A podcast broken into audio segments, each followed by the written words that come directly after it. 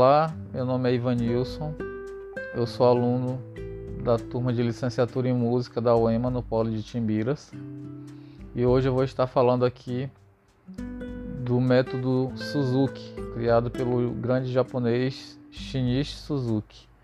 Ele nasceu em Nagoya em 1989.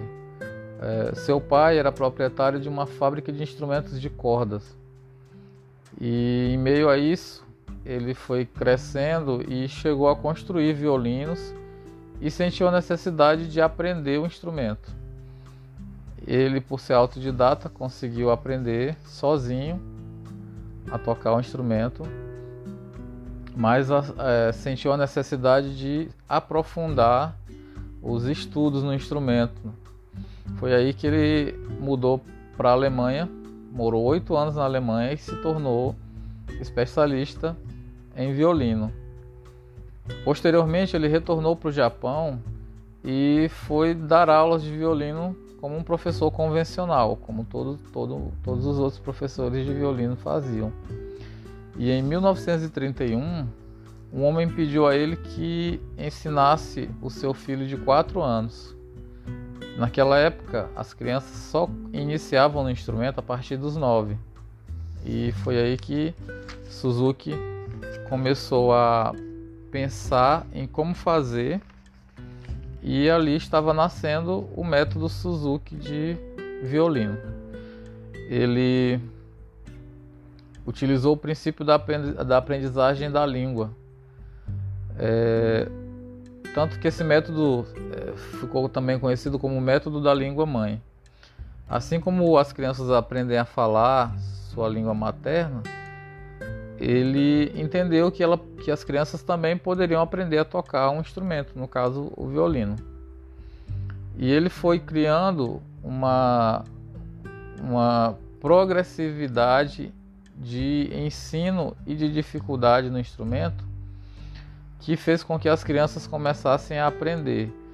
Ele, o método hoje já bem estruturado, ele tem 10 volumes. Ele começa com a musiquinha infantil, é Brilha, Brilha, Estrelinha. E o último volume tem o concerto número 4 de Mozart. Mas para iniciar, a, a, a pessoa, no caso a criança, ela vai utilizar somente as cordas Lá e Mi e vai usar a região central do arco, né, as, de forma bem simples. A forma da mão é, é essa localizada aqui onde o semitom está entre o segundo e o terceiro dedo, que é uma abertura bem simples de fazer. E a partir daí ele vai acrescentando as cordas Ré, depois a corda Lá. É, as músicas depois vão ficando. Até aí ele trabalha com músicas curtas e posteriormente vai acrescentando músicas um pouco maiores em regiões diferentes do, do braço do instrumento e por aí vai. E há algumas características desse método é, que são interessantes de ressaltar é primeiro ele foi pensado para ser iniciado precocemente, ou seja, com crianças de 3 a 4 anos mesmo. Então, é, ele acreditava que a criança nessa idade já pode é, começar a, a, iniciar no instrumento e desenvolvê-lo, né? A outra característica interessante é o envolvimento familiar. O, no método Suzuki é indicado que os pais assistam às aulas e aprendam o início do instrumento para auxiliar os filhos no, no, na, na aprendizagem. E outra característica também é o incentivo à escuta. Ou seja, as crianças elas são incentivadas a ouvir muita música, a ouvir é, para desenvolver a percepção e ouvir também, principalmente, as músicas que estão sendo estudadas, para que elas aprendam essas melodias e se identifiquem com o som das notas que, que elas estão tirando ali. Isso faz com que elas tenham mais mais ânimo né, para é, persistir no instrumento. Uh, outra característica, associação de aulas individuais a aulas em grupo. É, a criança ela tem aulas individuais, né, ela e o professor, mas também tem aulas em grupo para que ela possa ver outras crianças tocando e uma criança pode incentivar a outra e elas fazem apresentações umas para as outras, ou seja, a criança já vai crescer se acostumando com a ideia de, de se apresentar em público, o que é muito interessante.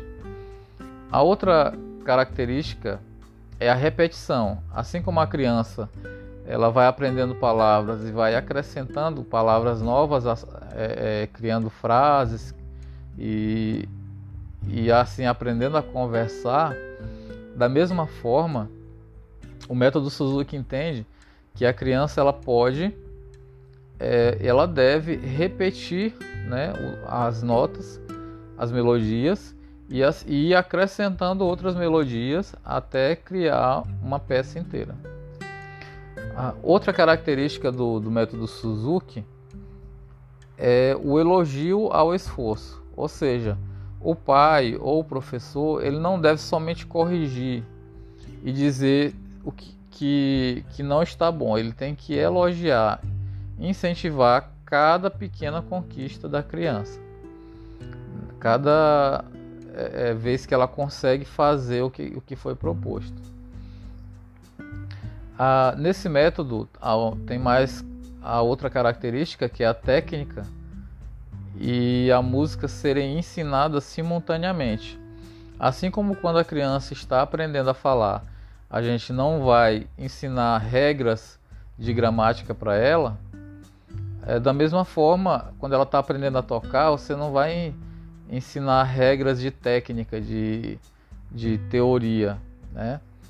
ela vai aprendendo isso à medida que estuda. Né? As músicas vão trazendo uma dificuldade maior de técnica para que ela possa desenvolver gradativamente é, a, virtuosidade, né? a limpeza ao tocar e tudo mais. E outra característica que eu também achei interessante ressaltar aqui é que o aprendizado no método Suzuki, o aprendizado da leitura, ele é tardio mais uma semelhança com o aprendizado da fala, né? É, a criança aprende a falar, depois é que ela vai aprender a escrever. E o método Suzuki também é semelhante nisso. A criança primeiro aprende, ela vai aprender as notas, vai aprender a fazer algumas melodias, vai aí já daí para frente é que ela vai começar já depois de um tempo a desenvolver assim a é, é, a, desculpa, a aprender a escrita musical. Aí ela vai estudar sobre o pentagrama, é, sobre as figuras, sobre os tempos e tudo mais. Então é, eu tentei fazer aqui um resumão do, do método Suzuki e na minha pesquisa é, foi basicamente isso que eu achei interessante ressaltar.